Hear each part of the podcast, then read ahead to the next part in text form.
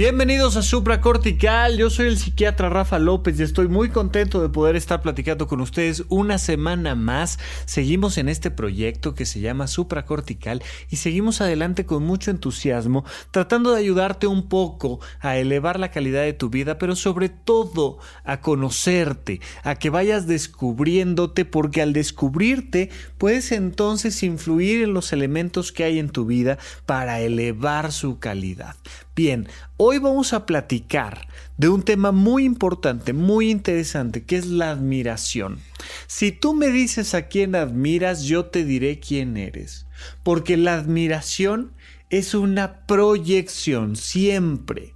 Esto tiene que quedar muy claro, ya sea cuando pones el póster de un desconocido en tu habitación, ya sea cuando eliges a una pareja porque te parece fascinante, porque te parece interesante, porque te parece yo qué sé qué, ya cuando tú logras proyectar tu interior en alguien más, se produce la admiración.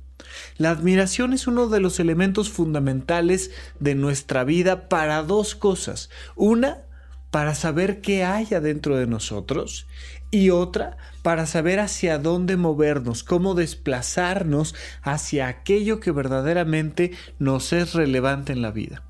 Tú dime a quién admiras y yo te diré quién eres. Y tú también te dirás quién eres. Tú también encontrarás dentro de este proceso de admiración una manera de descubrirte en lo profundo.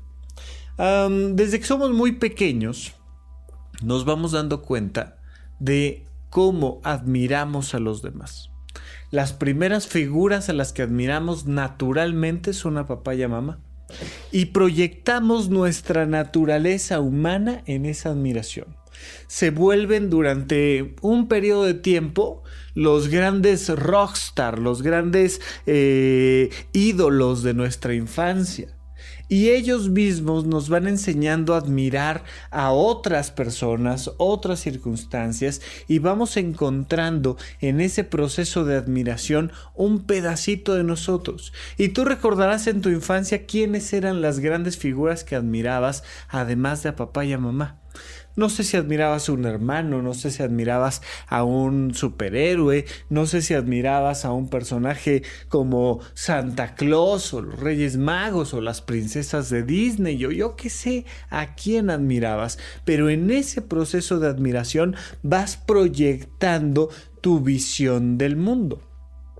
Y es una cosa infantil tal vez, cuando admiras a yo qué sé, a Winnie Pooh, o cuando admiras a Batman, o cuando admiras, y se vuelve infantil la admiración porque eres un niño, porque estás proyectando la simpleza de tu mundo y tus gustos, y está bien, y todo está bien y vas creciendo, creciendo, creciendo y las figuras de admiración se, se, van volviendo más complejas empiezas a admirar directores de cine o empiezas a admirar actores de teatro o empiezas a admirar científicos. Hay personas que tienen a ciertos científicos como un gran rockstar, ¿no? O incluso el mundo mismo, la sociedad completa, ha metido dentro de estas figuras admirables a grandes científicos como Albert Einstein, como Stephen Hawking, yo qué sé, ¿a quién vas poniendo ahí en ese pedestal de autodescubrimiento? Porque, insisto, lo interesante de la admiración es el autodescubrimiento. Cuando tú no admiras a nadie, en ese momento tienes que preocuparte. Hay muchas personas que eh, van por la vida con esta cara soberbia, con esta cara distante, con este... a mí todo el mundo me da igual. Me da igual eh, los superhéroes, pero me da igual los cineastas, pero me da igual los científicos, pero me dan igual los deportistas, pero me da igual todo. Ya sean personas, actividades o procesos, todo me da igual. Cuando todo te da igual, te estás enfrentando apatía, una apatía muy, muy, muy peligrosa. Porque significa que adentro de ti se está marchitando tus emociones. el mundo de tus emociones se tiene que proyectar siempre, naturalmente. Tú puedes ver la vida proyectada sobre todo en las actividades de un ser vivo. Un ser vivo cuando está sano, cuando está lleno de energía, naturalmente se proyecta en actividades. Ese mismo ser vivo que se mueve, que brinca, que salta, que vuela, que canta, que escala, yo que sé que está haciendo ese ser vivo, también proyecta sus emociones. Y sus emociones se proyectan marcando un elemento fundamental de su vida cotidiana. Las emociones son, al final de cuentas, este gran motor que nos mueve hacia adelante. Y en los seres humanos esas emociones se convierten de, forma natural en un proceso de admiración. ¿A quién admiras? ¿Cuáles serían los personajes a los que admiras? Te lo digo primero así, en abstracto, para que empieces a darle un poquito de vueltas al tema y te preguntes ¿Qué significa que admires a un asesino? ¿Qué significa que admires a un líder de la mafia o del narcotráfico? ¿Qué significa que admires a un político determinado? ¿Qué significa que admires a un personaje histórico? ¿Qué significa que admires a un superhéroe, un personaje de ficción? ¿Qué significa en tu vida que admires a alguien cercano o lejano, a alguien de tu familia, alguien de de, yo qué sé, de tu trabajo. ¿Qué significa? ¿Qué parte de ti se está reflejando ahí?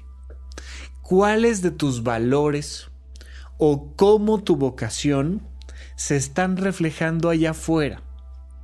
Porque conocerte es conocer tu mundo interior. Y este mundo interior que pareciera muy abstracto, no lo es es la cosa más concreta del universo, ¿no? La gente tiene esta sensación de que conócete a ti mismo y es como, ah, como una cosa así eh, filosófico, extraña, eh, budista. Eh, no, ¿cómo, conocerme a mí? Pues como que me conozco.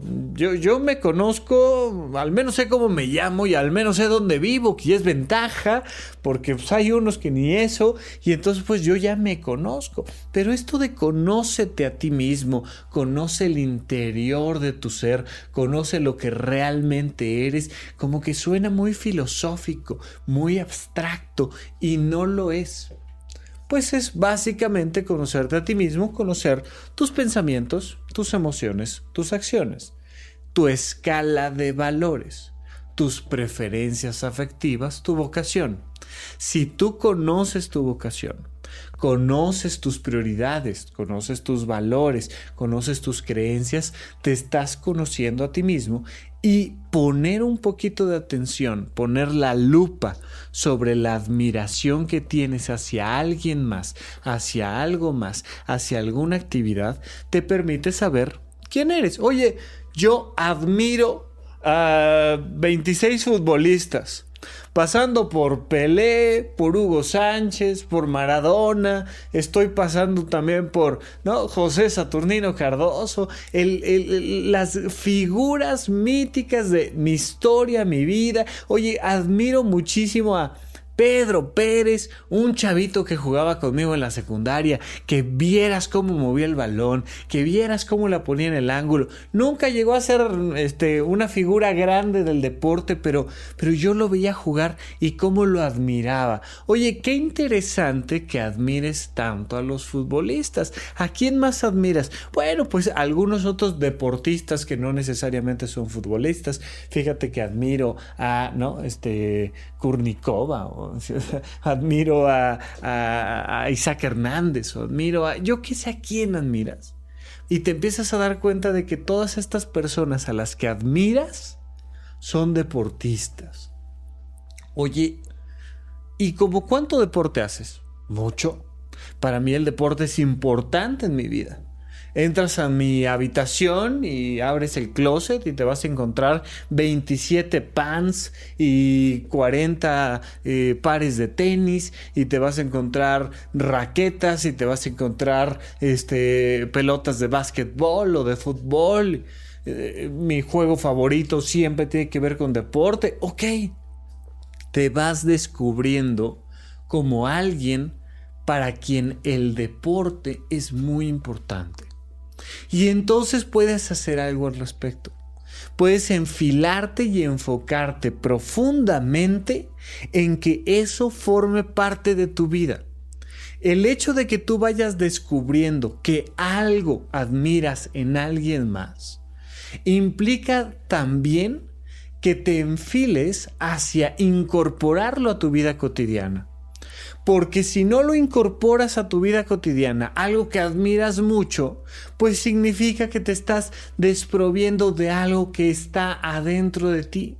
Hay muchas personas para las cuales los deportistas nos dan exactamente lo mismo. O sea, oye, este, eh, eh, puedes encontrarte ahí con gente que, que, no sepa quién es Mohamed Ali o que no sepa quién es este Hugo Sánchez o que no sepa quién es, yo no sé. Pues no, a mí el, deporte, ah, la competencia, el ver un partido de fútbol completo, te cae 90 minutos dedicados a ver un partido de fútbol. Sea que juegue México, sea que juegue quien sea, a mí el deporte y te encuentras con mucha gente que no admira el deporte, que no admira a los deportistas y entonces le preguntas, ¿tú a quién admiras? Bueno, no, yo admiro a los grandes cineastas, o admiro a los grandes del mundo del teatro, o admiro a los grandes pintores o a los grandes escultores. Hay una sensación general como de que tú tienes que admirar a los grandes de todo, ¿no? O sea, oye, Cervantes, no puede ser que no hayas leído a Cervantes o a Shakespeare, o no puede ser que no hayas, no hayas leído a, los grandes escritores norteamericanos o a los grandes filósofos europeos o, a los poetas de tal siglo y, y como que es un tema de cultura. Sí, em, el acercarte a mundos desconocidos y el empezar por las grandes historias siempre es algo muy bueno. No, tú no tienes que leer para, entre comillas, incrementar tu cultura. Tú no tienes que leer porque, porque pues es bueno leer, o sea, es bueno leer como es bueno tomar agua. No, simplemente es bueno leer porque te puedes encontrar con un mundo que admiras, pero igualmente bueno, así como es bueno leer un libro, es bueno ver una película antigua. Y así como es bueno ver una película antigua, es bueno ir a un espectáculo de ballet o ir a un espectáculo de flamenco. Y así como es bueno ir a un espectáculo de flamenco, es bueno ir a un estadio de fútbol. Es tan bueno ir a un estadio de fútbol como es bueno leer. Pero vamos a platicar un poco más de esto y de su relación con la admiración cuando regresemos de un pequeño corte aquí a supracortical. Cruza el puente. Contacta al Dr. Rafael López. Síguelo en Twitter, arroba Rafa Rufus. Suscríbete al canal de YouTube, Rafa López. Consulta la lista de todos los episodios de este podcast en puentes.mx diagonal supracortical. Gracias por escuchar.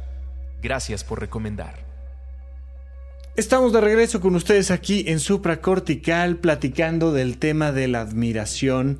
Eh, les agradezco muchísimo cuando se toman el tiempo de ponerme en sus historias de Instagram, cuando se toman el tiempo de mandarme un mensajito a través de arroba rafarufus con doble R en medio en Twitter, igual en Instagram me encuentran idéntico, cuando se conectan en vivo a la unidad de psicoterapia intensiva, a YouTube y entonces me ayudan a hacer los programas porque recuerden que esos programas en vivo están pensados sobre todo para contestar preguntas. Y ahorita y hasta el 19 de octubre que es la conferencia en el Teatro Shola de Solteros en Pareja, les agradezco a todos los que ya tienen su boleto y nos vamos a ver allá, eh, pues vamos a estar haciéndolo semanalmente y después seguramente regresaremos al formato quincenal de YouTube, pero seguimos haciendo todo este contenido para ustedes que está siempre libre, disponible, que encuentran todos los episodios en puentes.mx en diagonal supracortical y pues ya saben, en Spotify el podcast de supracortical está ahí, libre para ustedes, para que lo escuchen cuando lo necesiten, cuando venga el caso. Muchas, muchas, muchas gracias a todos ustedes por descargarlo, por escucharlo y por formar parte de esta comunidad. Bien, entonces, seguimos platicando. sí hay que leer, sí hay que ir al cine, sí hay que hacer las cosas por cultura, sí, pero sobre todo por buscar nuevas figuras de admiración. La música, eh, la escultura, no es algo que debas de incorporar a tu vida como una obligación. Nos obligan mucho a admirar cosas que no admiramos. Tenemos muchos falsos ídolos en nuestra vida. Y entonces, oh, hombre, insisto, Cervantes, ¿no? ¿Por qué, ¿Por qué mencionas Cervantes? Porque no sé si te pasó a ti, te cuento un poco cómo me, me pasó a mí. Cervantes, esta figura que escribe el Quijote, ¿no? El, el hombre de la Mancha, que se supone que es uno de estos libros que, bueno, son maravillosos. O sea, olvídate de, de Joker, olvídate de Batman, ¿no? ¿No quieres un personaje fregón? Pues entonces te tienes que acercar a Alonso Quijano, el Quijote de la Mancha. Y un día cuando tienes 14 años o cuando tienes 17 años o cuando tienes 20 o cuando tienes 45 dices, bueno, pues ya, pues sí está grueso el libro, pero, pero pues dicen que es una maravilla. Entonces agarras el libro y empiezas a darte cuenta que no hay ni una sola H y todas las H son J y que el lenguaje del libro es abigarrado, extraño. Y uno dice, ¿qué es esto? ¿Cómo voy a leer semejante cosa? Ya si estuviera en español me costaría trabajo y ahora lo tengo que traducir de sabe Dios qué idioma extraño, de sabe Dios qué época. Fíjate que también de todas maneras es castellano, pero, pero parece que no. Y te enfrentas a un libro que uno dice, guácatelas. No le entiendo, no me es fácil, no me divierte. Y eso significa que yo soy un idiota. O sea, como que la primera conclusión natural a, la que uno llega es, si todo el mundo admira el Quijote y si todo el mundo admira a Cervantes y yo no lo estoy disfrutando, aquí el que tiene algo mal soy yo. Y no es así. Es un proceso donde te enfrentas a algo que no sabes consumir pero que no estás obligado a ello, que queda distante. Y entonces lo lees y lees ahí algún capitulito y pues mm, eh, más o menos le vas entendiendo y lo pasas y algunas personas simplemente por jactancia del ego lo terminan de lado a lado para decir yo sí leí el Quijote, ajá, y te gustó y admiras a Cervantes, eh, pues este sí, ¿no? Tenemos muchos falsos ídolos y hay que admirar a Cervantes y hay que admirar a Shakespeare y hay que admirar a, Einstein y hay que admirar a, a, las figuras míticas ya sea de la música o de la literatura. Nos vamos metiendo en nuestra cabeza estos falsos ídolos y nuestros amigos, nuestros padres, nuestros familiares, nuestros compañeros de trabajo nos van diciendo a quién tenemos que admirar. Ten mucho cuidado, porque de nada te sirve llenar tu vida de falsos ídolos. A veces idolatras falsamente a tu pareja y te dicen, oye, es que mira qué buen hombre es, qué cariñoso, qué empático, qué amable, qué trabajador, qué inteligente, qué guapo. Y tú lo ves como si estuvieras viendo a Cervantes. O sea, dices, eh, yo no le encuentro mucha gracia, la verdad, pero ya me casé con él, ya tengo dos hijos, ¿qué hago? ¿Admiras a tu pareja? Si tú no admiras a tu pareja, estás con la pareja inadecuada. Si eres de estas personas que en su relación de pareja están eh, siempre tratando de hacer que su pareja se convierta en quien no es, porque la pareja que tienen no la admiran, tenemos un problema. Tenemos un problema grave porque precisamente la admiración es el factor de atracción emocional en las parejas. Mira, así de fácil. La admiración es el amor. Si tú no admiras a tu pareja, me podrás decir misa. Tú no amas a tu pareja. Punto. Analízalo profundamente. ¿Tu pareja es una de esas personas que admiras en la vida o no? ¿Tus padres son de estas personas que admiras en la vida o no? ¿Tus hijos son personas que admiras en la vida o no? Porque donde está la admiración está el amor. ¿Por qué? Porque el amor es este impulso radial, profundo y poderoso de dentro de ti.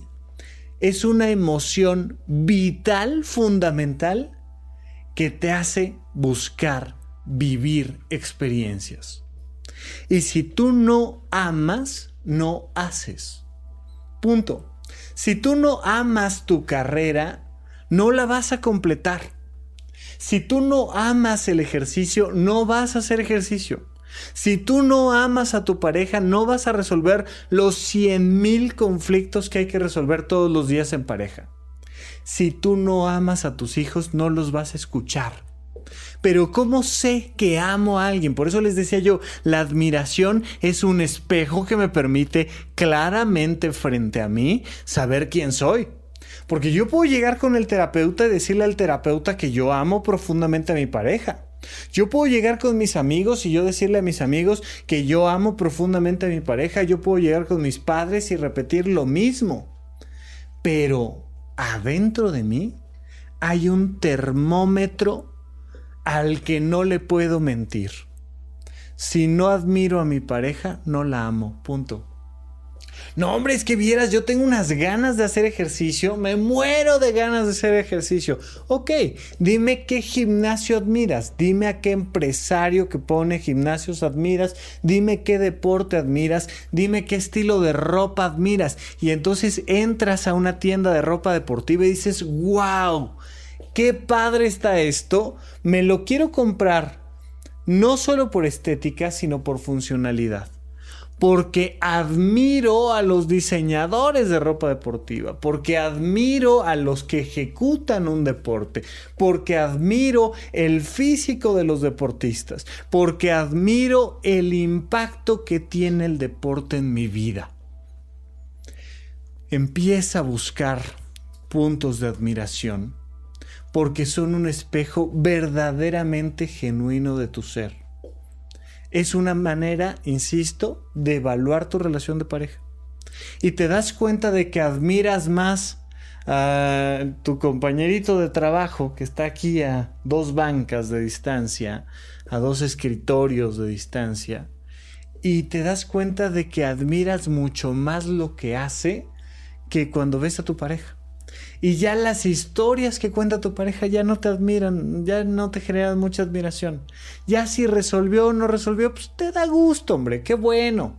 Qué bueno que haya tenido un buen día, qué bueno que lo haya resuelto, qué bueno que esté bien, pero así como que me importe, no me importa demasiado. En cambio, mi compañerito que está aquí a dos escritorios me dice, no, hombre, fíjate que este, va a salir la norma 035 y la tenemos que instaurar en nuestra empresa. Y, oye, a ver, platícame más. Y te empieza a platicar con pasión de la norma 035, la norma oficial mexicana que determina la calidad de vida dentro de las empresas etcétera, etcétera, y dices, wow, y te deja babeando. Solo por ese proceso de admiración te puedes dar cuenta que estás enfocándote en otro lado, que tus emociones genuinas se están moviendo hacia otra parte. Tú puedes decirme que amas a tu padre profundamente, y cuando te pregunto si lo admiras, me dices que no, que por lo contrario es una persona que detestas, a la que no te quieres acercar, pero que lo amas, lo amas porque es tu padre. Es una especie de amor abstracto de ese del que hablan las personas constantemente.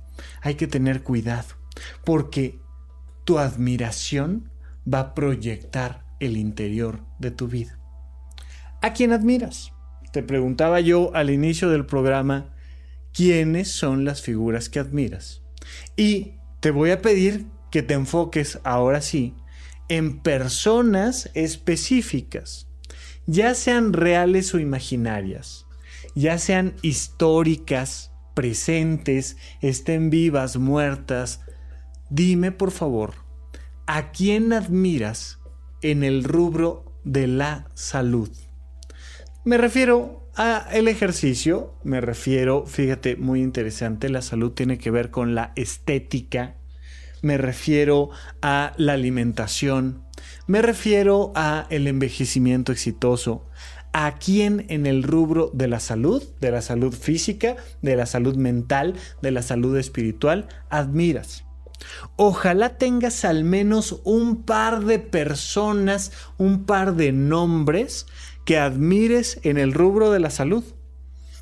Y ahora pregúntate, en el mundo del desarrollo empresarial, laboral, de generación de recursos económicos, vocacional, ¿a quién admiras? Quién admiras que digas, mira cómo ha desarrollado su vocación? ¿A quién admiras que digas, mira cómo ha generado dinero? ¿A quién admiras como empresario? ¿A quién admiras de las cosas a las que tú te dedicas? Yo no sé si tú eres arquitecto o si eres diseñador o si eres fotógrafa o si eres... Yo no sé quién eres tú, pero te pregunto, de ese mundo, ¿a quién admiras tú? Yo soy psiquiatra. ¿Cuál es el psiquiatra al que yo admiro? Te lo digo claramente, no es Freud. O sea, no, no es una persona a la que yo admire mucho, aunque nos haya dado bases importantísimas en torno al psicoanálisis y aunque haya descrito de maneras muy interesantes el inconsciente, pues Freud no me parece precisamente la figura más admirable del mundo de la salud mental en mi rubro. Pero tengo otras figuras mucho más interesantes, mucho, mucho más interesantes. Por ejemplo, Paul Ekman, que es una figura que me fascina. Lamentablemente ya no está en Netflix, pero había esta serie que se llama Lie to Me, que se puede conseguir de otras maneras, en otras plataformas, este, en DVD, pero que me parece, wow, increíble. Eh, presentan de manera eh, un poquito exagerada, teatralizada, narrativa, con fines de, divertir en una serie a este gran psicólogo que se llama Paul Legman, que le ponen ahí en la serie el nombre de Cal Lightman. Y entonces un hombre capaz de descubrir la verdad de las emociones de las personas a través de las microexpresiones faciales. Y si una persona levanta la ceja o abre los ojos o junta las cejas o hace una pequeña sonrisa, muestra su mundo interior y las emociones las proyecta a través de su rostro y puede saber lo que realmente piensa, lo que realmente siente. Y entonces vi la serie de, de, Light to Me, vi esta serie de Cal Lightman y dije, ¿quién es este personaje tan fascinante? Y entonces me pongo a investigar y encuentro a Paul Ekman y encuentro a Paul Ekman y Paul Ekman y sus investigaciones y el, eh, eh, el Paul Ekman Institute que te enseña a ser un experto en lectura de microexpresiones, me llevó después a conocer a gente en el Instituto Nacional de Psiquiatría que estaba haciendo investigaciones científicas con microexpresiones y con la capacidad que tiene la gente de leer microexpresiones y cómo el trastorno límite de personal, el trastorno límite de personalidad por ejemplo, le cuesta muchísimo trabajo leer una expresión facial neutra la toma inmediatamente como una expresión facial negativa y vas descubriendo este tipo de personajes que se dedican a investigar estas cosas y entonces conocí a gente que admiro muchísimo dentro del Instituto Nacional de Psiquiatría a través de una serie de televisión. Tú observa cuál es la historia de la admiración que sientes por alguien y cómo se fue dando. ¿A quién admiras en tu trabajo? ¿A quién admiras en temas familiares? ¿Tienes miembros de la familia a los que admires? ¿A quién admiras socialmente? ¿Cuáles son los personajes que tienen impacto social en la política, en la filosofía, en el arte, a quién admira socialmente. Hazte una lista donde a través de la salud, del trabajo, de la familia o de la vida social te permita tener 5, 7, 10, 12 personas que admiras. porque vamos a hacer algo interesante con ese proceso de admiración cuando regresemos de un pequeño corte aquí a supracortical. Participa en la unidad de psicoterapia intensiva. Transmisiones en vivo con el doctor Rafa López. Suscríbete al canal de YouTube. Rafa López. Unidad de psicoterapia intensiva. Martes cada 15 días a las 9 de la noche. Rafa López en YouTube. Estamos de regreso y si ya tienes tu lista de personas que admiras, quiero que enfrente me expliques por qué las admiras. De un lado, ten claramente las personas a las cuales admiras para que enfrente te puedas preguntar por qué las admiras. Mira, muchísimas personas admiramos a Batman, a el Joker, que por cierto, el próximo episodio que vamos a publicar por aquí va a ser el análisis de la película. Así es que más te vale correr a ver la película para si no quieres este, tardarte o que te haga yo ahí algún estropeo de la película, porque yo, yo eso de cuidar los spoilers y no andar revelando cosas no es lo mío. Lo mío es el análisis profundo, así es que te advierto desde ahorita si estás escuchando este episodio que me voy a aventar largo y tendido a hablar de este episodio. Va a ser un episodio, un episodio muy especial. Bien, yo admiro al Joker y admiro a Batman y admiro personajes así de infancia, de, de, de, una narrativa que viene del cómic. Yo no leo cómics. esto es algo, algo muy interesante porque, porque cuando yo era niño no tuve acceso a los cómics. No tuve acceso a los cómics hasta ya entrados los 20, o sea, ya por ahí de mis 25 años empecé a tener contacto con uno que otro cómic y no es una cosa que yo incorporé a mi vida. Nunca logré encontrarle el gusto, leí varios y no, no me encantan. Y si me preguntas, yo no admiro a los grandes creadores de cómics.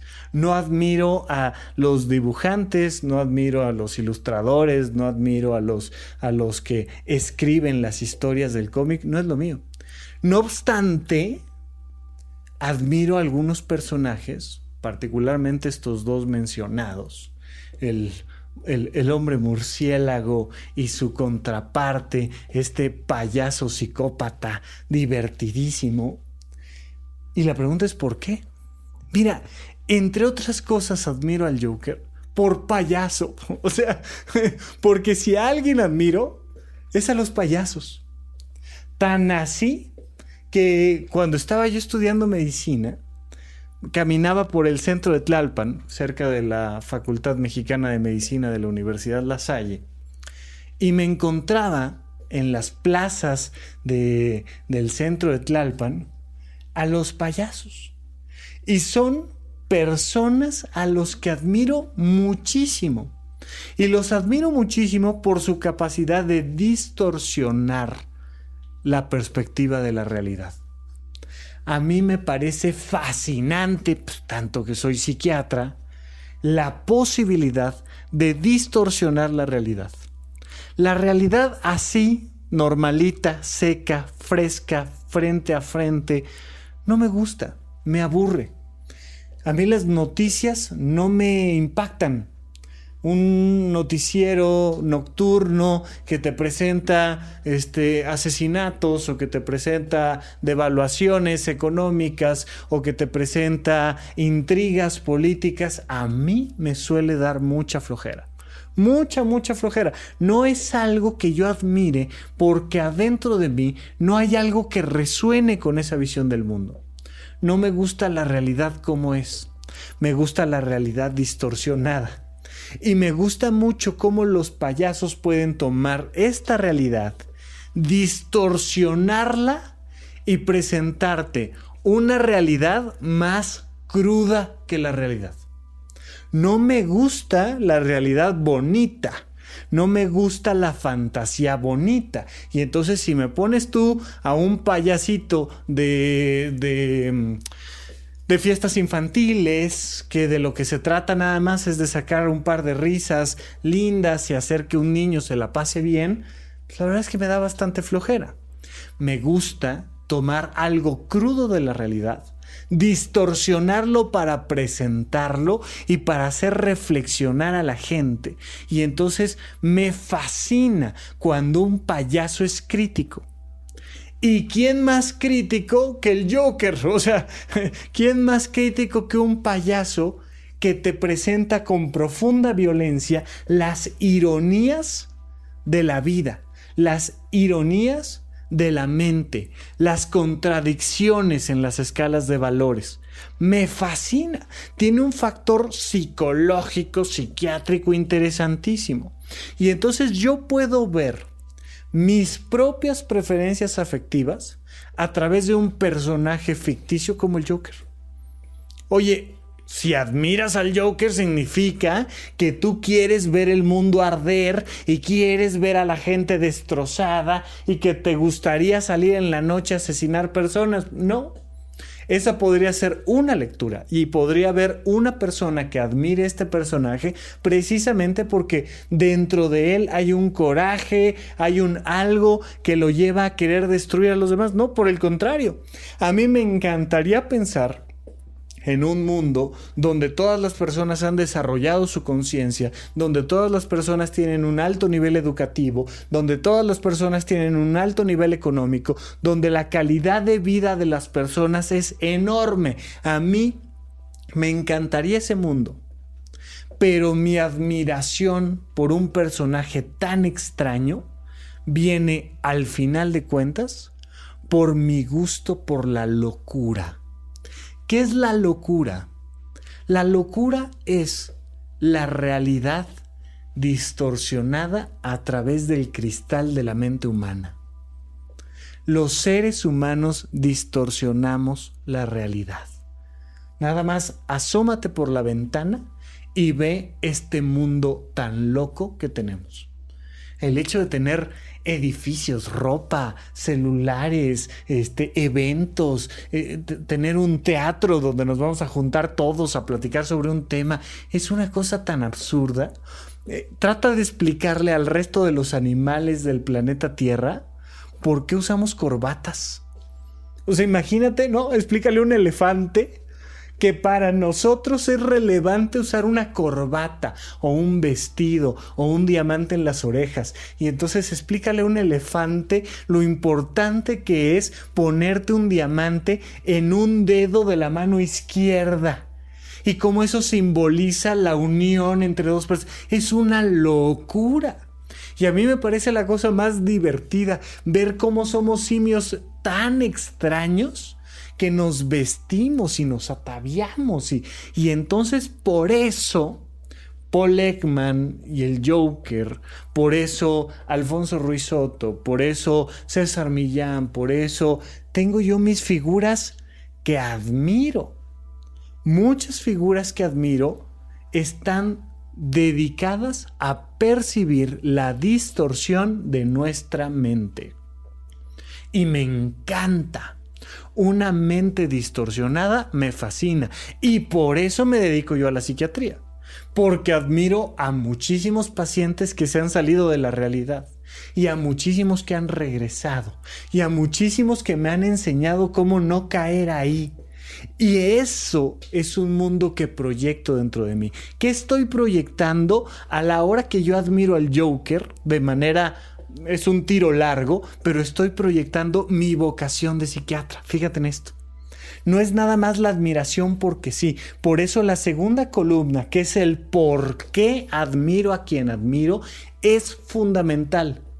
Porque muchos admiramos a personajes históricos, por ejemplo Churchill, muchos admiramos a Morelos, muchos admiramos a yo qué sé a quién y te encuentras a Gandhi, por ejemplo, al Buda, a Cristo. ¿Por qué admiramos a personajes que no sabemos ni siquiera si son verdaderamente reales o si son precisas las narrativas? Por ejemplo, Cristo.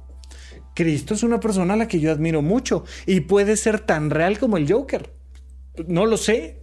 No hay una corroboración de que Cristo haya dicho, este, mi paz les dejo, mi paz les doy. No hay una corroboración de que ese personaje que hemos creado de manera mitológica se acerque mucho o poco a la realidad.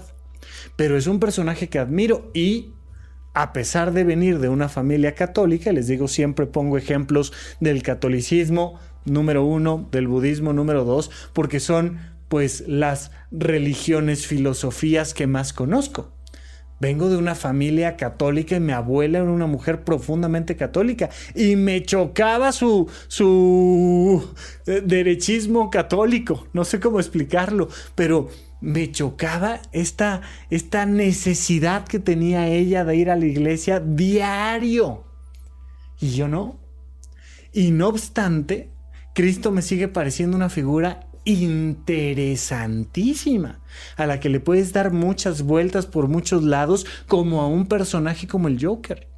Y entonces no porque yo admire a Cristo soy un católico, yo a mí mismo no me defino como tal.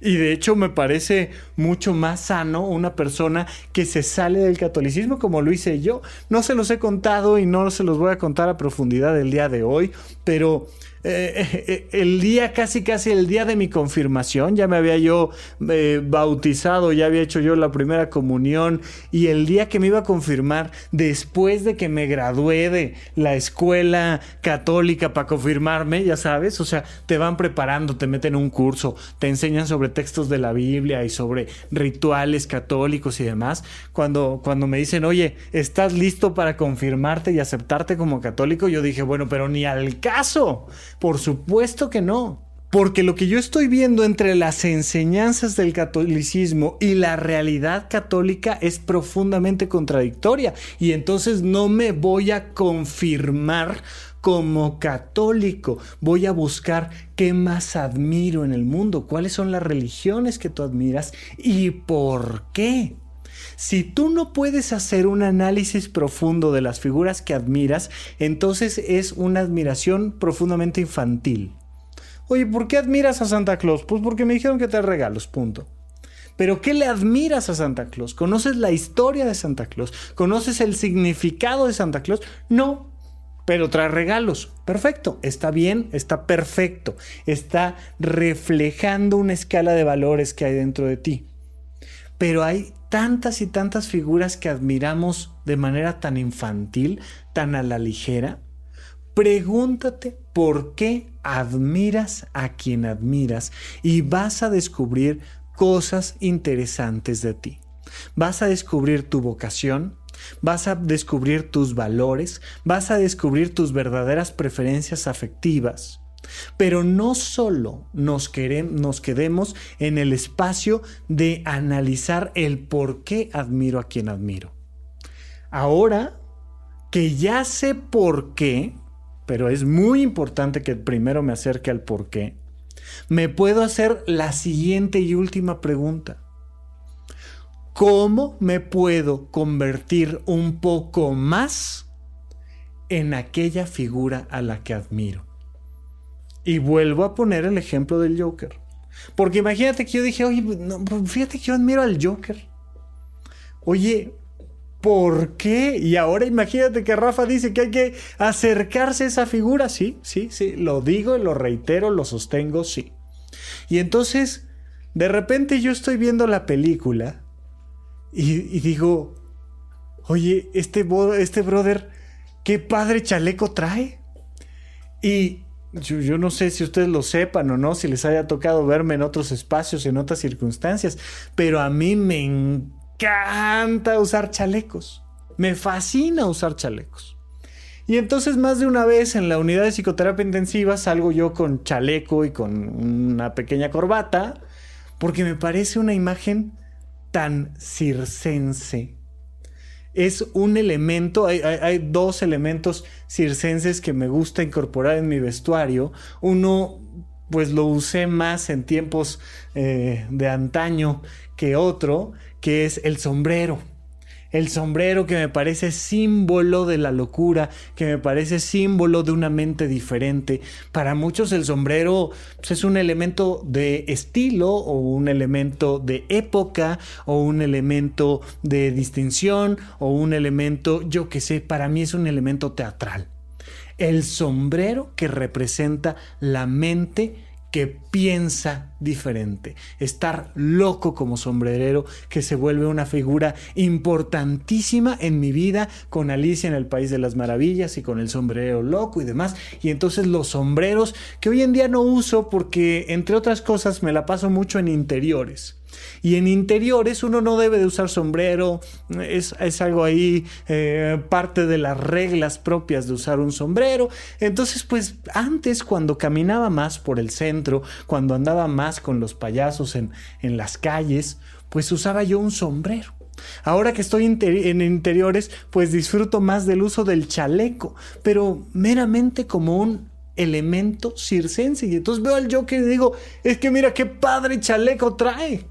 Y entonces no solo trae un chaleco interesantísimo, sino su capacidad de diálogo y de discurso, sobre todo al final de la película, que se vuelve wow. Maravilloso, vas viendo cómo va entendiendo el mundo, cómo una persona que no entendía el mundo em, eh, lo empieza a entender. Y es fantástico y maravilloso. Y entonces cuando yo sé qué admiro de este personaje, me puedo preguntar por qué, y puedo entonces pasar a la pregunta de cómo acercarme más a Él. Oye, ¿sabes qué? Necesito hacerme un traje naranja, por favor. Un traje naranja padrísimo, súper teatral, para hablar de la locura. Entonces imagínate que mando pedir un traje hecho a la medida, padrísimo, color naranja, que me permite decir, estoy más cerca de mí cuando estoy más cerca de eso que admiro del Joker, que es percibir la realidad desde una manera distinta y presentársela al mundo de forma escénica diferente, me siento mejor yo conmigo. Vamos a suponer que, que yo admiro a Usain Bolt, o discúlpenme si me estoy equivocando en la pronunciación del nombre, no es una persona a la que yo admire demasiado, y digo, quiero, ¿no? ¿Te acuerdas? Los tenis Jordan. Quiero unos tenis como los de Jordan. Y quiero jugar básquetbol con los, como, como Jordan, con mis tenis Jordan. Y entonces te pones a jugar básquetbol con tus tenis y te sientes mejor contigo. ¿Por qué? Porque te sientes más tú. No porque te sientas Jordan, sino porque te sientes más tú porque estás jugando un deporte que te fascina o puedes este, comprarte una pluma Mont Blanc edición Albert Einstein que está increíble esa pluma y entonces ponerte a hacer matemáticas con tu pluma. Te sientes más tú. Si tú vas descubriendo las personas a las que admiras, y vas entendiendo el por qué las admiras y te vas preguntando cómo acercarte un poco más a ellos, no significa que te vas a convertir en un personaje de cómic, en un superdeportista, en un científico impresionante, pero sí va a ser una manera de acercarte más a ti. Descubrir la admiración es descubrirte a ti. Pero echar a andar esa admiración en tu vida es construirte a ti y es algo muy importante para nuestra realización personal. Dime a quién admiras y te diré a quién eres y por lo pronto me despido hasta la próxima semana. Muchísimas gracias por acompañarme. Hasta la próxima. Supracortical. Aquí todos estamos locos. Con el doctor Rafael López. Disponible en iTunes, Spotify, Patreon y puentes.mx.